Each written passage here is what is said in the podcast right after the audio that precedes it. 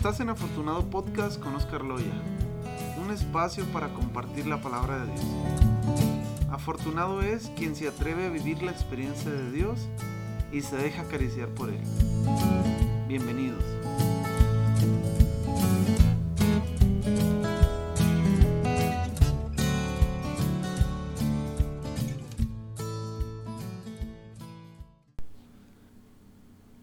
Hola a todos, estamos aquí en este nuevo episodio. Hemos lo hemos titulado Dios proveerá, porque está tomado una cita bíblica del Génesis, de aquella historia de Abraham. Y vamos a empezar con ella misma, te la voy a platicar. Eh, y si quieres darle una estudiadita, es Génesis, el primer libro de la Biblia, capítulo 22, versículos del 1 al 19. E imagínate la historia de Abraham. Antes de, la propia cita te voy a platicar quién era Abraham. Abraham era un personaje que aparece en la Biblia, en el cual Dios lo llama de su tierra, de Ur, así se llamaba la tierra donde eh, él vivía, y le dice que lo siga, que deje su tierra y que vaya a la tierra que él le quiere mostrar.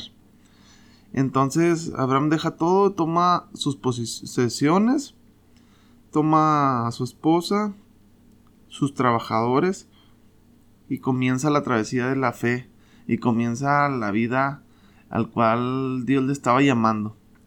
Entonces Abraham era una persona grande y rica, pero no tenía familia y Dios le prometió ser padre de, de muchos hijos, de muchas generaciones.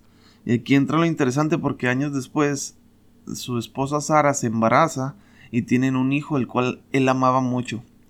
Entonces aquí es donde ya entra la historia de los que estamos platicando.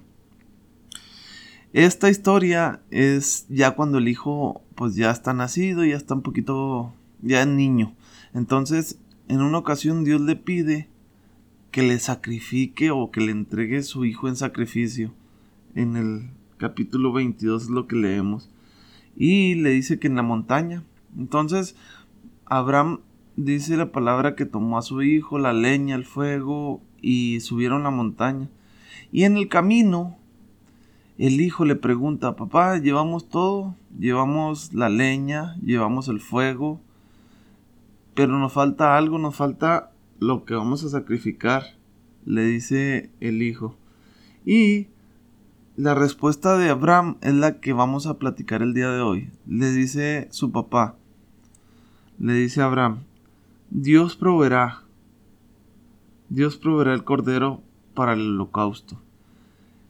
Esta es la respuesta que vamos a tener ahora, pues, en vista, ¿verdad? ¿Y qué es lo que pasa? Que después de eso, eh, al, al, querer sacrificar a su hijo, escucha la voz de Dios donde le dice, te estaba probando, no pasa nada, no vayas a atentar contra tu hijo y en eso se encuentra un carnero ah, enredado entre la maleza, entre los arbolitos de por ahí y lo sacrifica y Abraham cumple con lo que Dios le había prometido. Tuvo una, vez, una fe probada y, y completa para Dios. Y le llamaron a ese lugar el Señor proveerá. Bueno, esta historia te la comparto porque es una historia que eh, es una cita que estábamos platicando mi esposa y yo en estos días.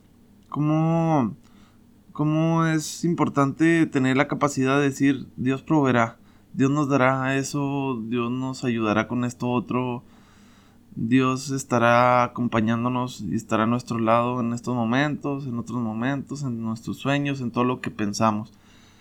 Y la respuesta de Abraham en ese momento me parece fenomenal porque él sabía que a quien iba a sacrificar era su hijo y cuando su hijo le pregunta, oye, si tenemos todo, pues falta lo que vamos a sacrificar, él ya sabía, el, Abraham ya sabía que, el, que llevaban todo completo, que no faltaba porque el hijo era el que iba a sacrificarlo.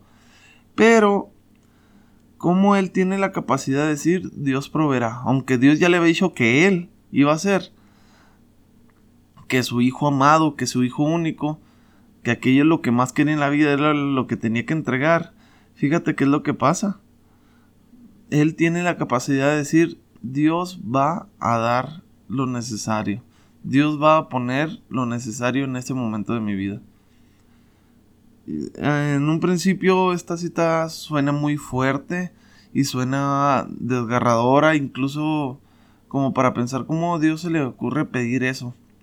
Acuérdate que el Génesis es un, texto que no lo podemos catalogar como histórico, sino como también un texto narrativo donde, donde nos muestra o nos quiere dar alguna enseñanza.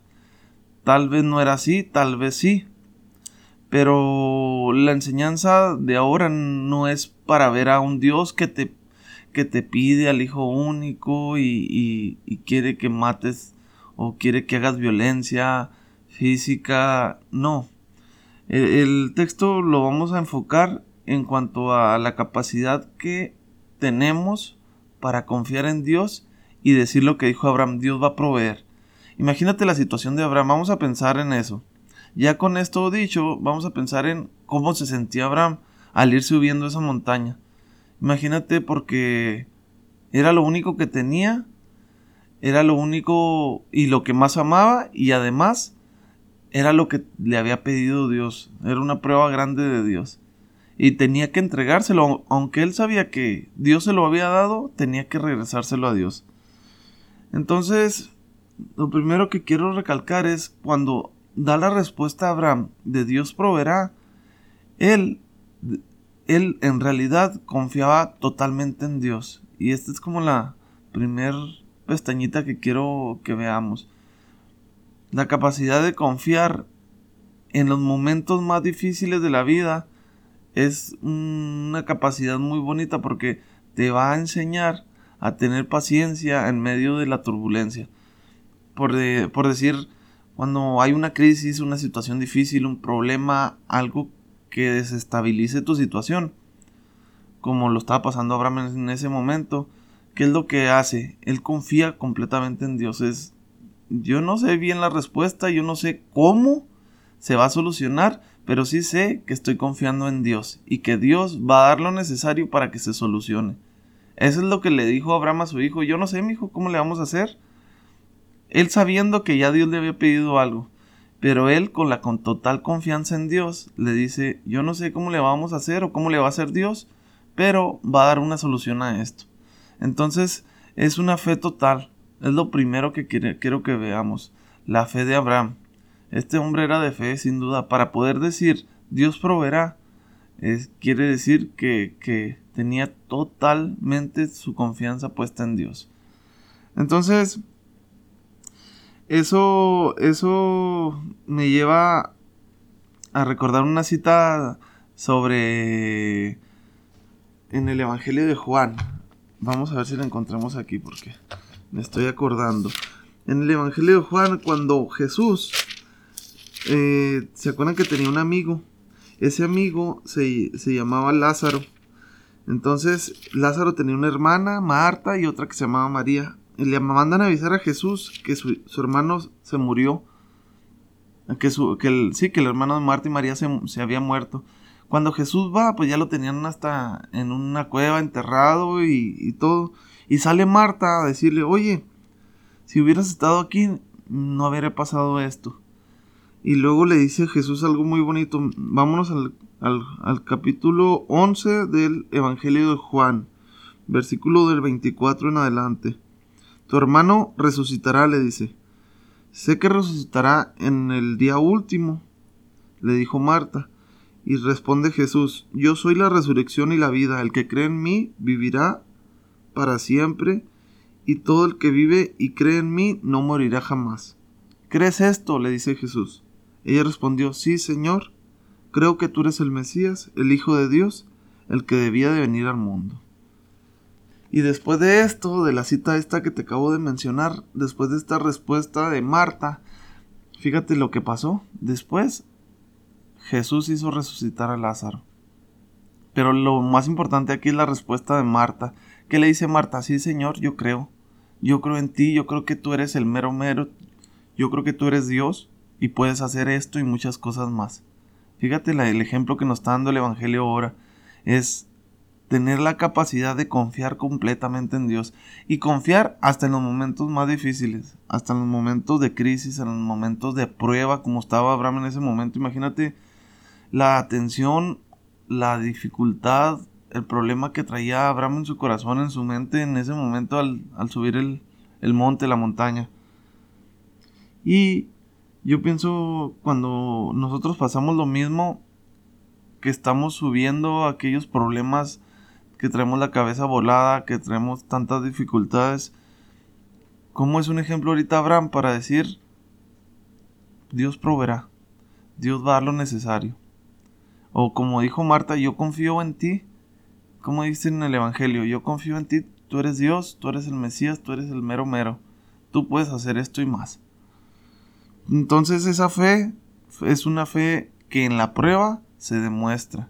En el momento más difícil es la importancia de decir yo confío en ti Dios. Otro de los puntos que quería mencionar de aquí, de esta platiquita de Dios proveerá, es que en medio de, todo esto hay una lucha constante. Y, y, en esa lucha Abraham pone todo de su parte. No es que Abraham haya dicho, pues Dios va, a proveer y no haya cargado ni la leña ni a su hijo. Al contrario, Abraham dice, Dios proveerá, pero llevaba todo lo necesario para que Dios hiciera algo extraordinario en la vida de esa persona.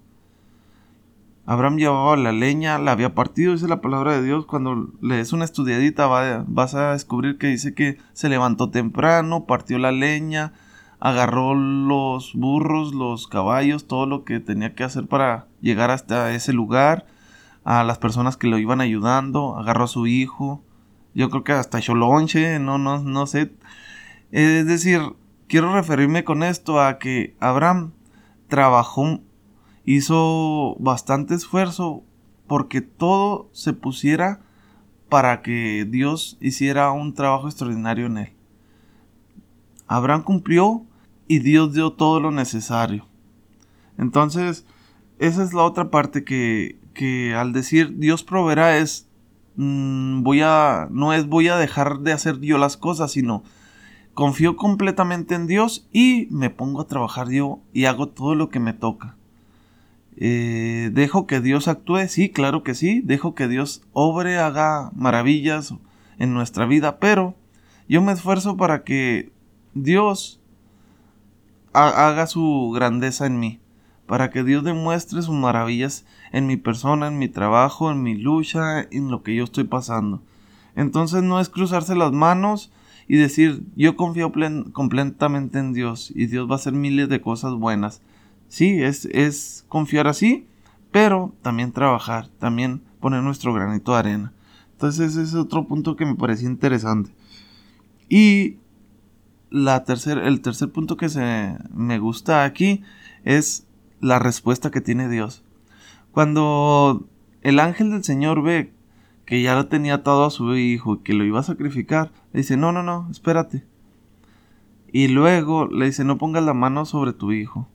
Y que de repente descubre que un carnero se encuentra atrapado en, con, en sus cuernos contra la maleza.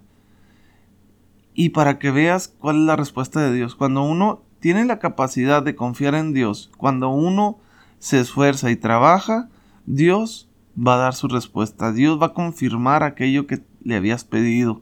Dios te va a transformar. Dios va a obrar grandemente en ti.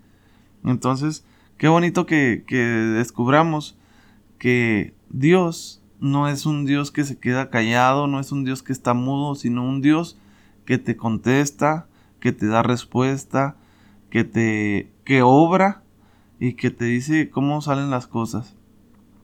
Entonces, la, cuando uno tiene la capacidad de confiar y ponerse plenamente en las manos de Dios, cuando uno trabaja y se esfuerza para que Dios obre, la consecuencia de eso va a ser una respuesta de Dios. Hay que esperarla y, y, y seguramente Dios va a proveer, como, como dice aquí la palabra. Entonces, pues eso es todo por el día de hoy. Te mando un abrazo, que Dios te bendiga. Nos vemos.